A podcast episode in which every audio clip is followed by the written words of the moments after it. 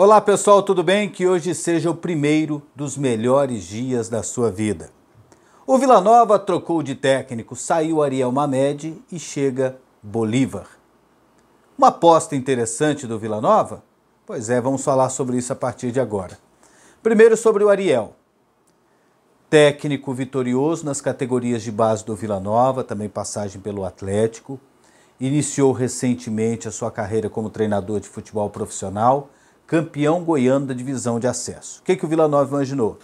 O cara conhece o clube, conhece a base, sabe como lida com o dia a dia do clube e começou agora no profissional, então vamos dar seguimento à carreira dele e quem sabe dentro do clube o Vila Nova é, consiga com o treinador mais em conta, é, com contratações mais modestas, aproveitando da casa e com alguns experientes, decolar em 2020. Então essa era a intenção, só que não deu liga, não deu certo.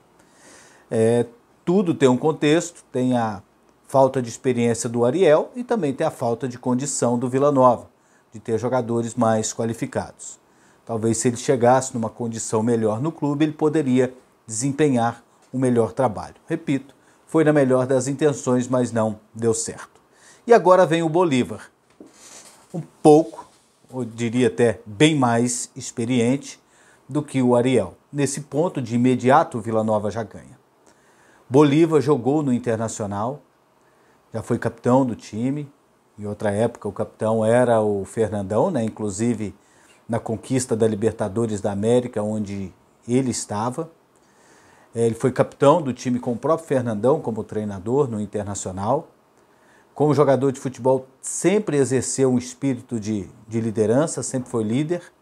E isso é importante para o treinador de futebol, para aquele que foi jogador, o fato de ter sido líder já mostra que ele pode ter um sucesso como comandante, organizando, gerindo pessoas. Porque ser treinador de futebol é gerir pessoas, é administrar 30, 33, 35 jogadores num elenco. Então, é isso que um treinador faz. Então, se ele já exerceu um papel de liderança e se ele é conhecido também, isso faz com que o jogador de futebol respeite. Com certeza, se havia algum problema de comando, de liderança com o Ariel, esse problema já se diminui com a presença do Bolívar. Jogador mais experiente, jogador mais jovem, já vai olhar, poxa, esse cara aí, ó, ganhou Libertadores. Esse cara aí jogou no Inter. Esse cara jogou no Mônaco. Então, esse cara tem uma, uma trajetória dentro do futebol, tem história. Então, já, já vê de uma forma diferente. É, ele iniciou a carreira dele como treinador há pouco tempo, treinador do União de Rondonópolis, depois foi para o Barra de Santa Catarina. Acho interessante isso aí, o ex-jogador trilhar o caminho assim de comandar times menores para depois chegar lá em cima e não usar a fama e usar a história às vezes para já começar por cima. É importante ter esse aprendizado essa essa etapa. Não significa, porém, se o cara já começar por cima, que que não vai dar certo. Por exemplo, tem o Rogério Senna, já começou no São Paulo. Depois é, foi para Fortaleza e está fazendo um sucesso danado o Renato Gaúcho, ele, ele já, já começou praticamente por cima. É lógico que ele passou também lá na equipe do Madureira, no início lá da carreira. Mas ele já começou por cima, já usando o nome, tudo que ele construiu no futebol. Mas também construir uma carreira em equipes menores é interessante. Como, por exemplo, ele passou o Bolívar pelo Cianorte, pelo Campeonato Brasileiro da Série D. Passou no Novo Hamburgo, onde disputou é, o Campeonato Gaúcho e se classificou para a segunda fase. E por último, eu acredito que é nisso que o Vila Nova está observando, observou o trabalho do Bolívar, foi no Brasil de Pelotas, em que foi um trabalho mais consistente, um pouco mais duradouro. Foram 30 partidas das 38 do Campeonato Brasileiro da Série B. Ele assumiu, assumiu o time na nona rodada, no lugar do Rogério Zimmermann, no Brasil de Pelotas. Por problemas financeiros, o treinador saiu eles estavam quebrados e ainda estão com problemas financeiros, o Brasil de Pelotas. Segundo as informações que eu tive de amigos lá de Pelotas, por pouco o time não viveu um colapso como viveu o Figueirense.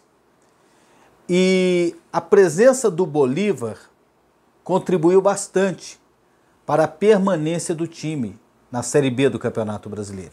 E queriam renovar contrato com ele, mas em virtude da situação financeira do clube, não teve acerto.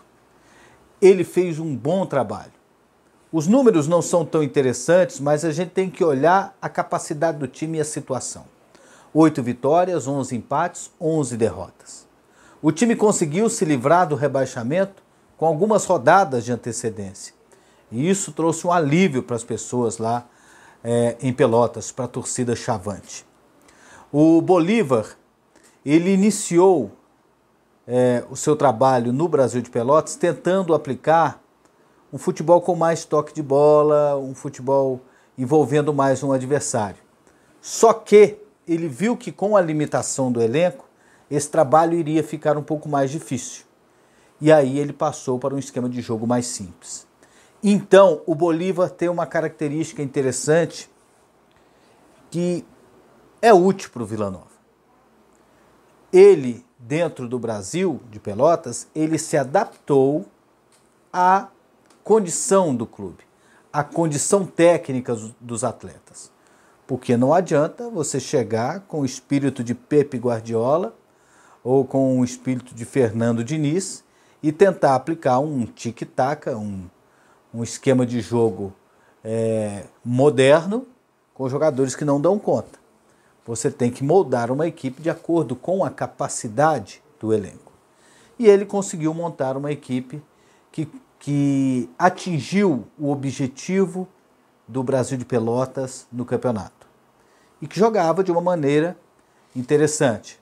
Os números não são legais, 11 derrotas é muito, né? 11 empates, muito também, né? e oito vitórias. Mas essa pontuação que ele conquistou foi mais do que suficiente para manter o Brasil de Pelotas na Série B do Campeonato Brasileiro. Então, pela história, pela liderança, por esse campeonato recente e também olhando as condições do Vila Nova, eu acredito que a aposta no Bolívar ela é interessante. E você, o que acha?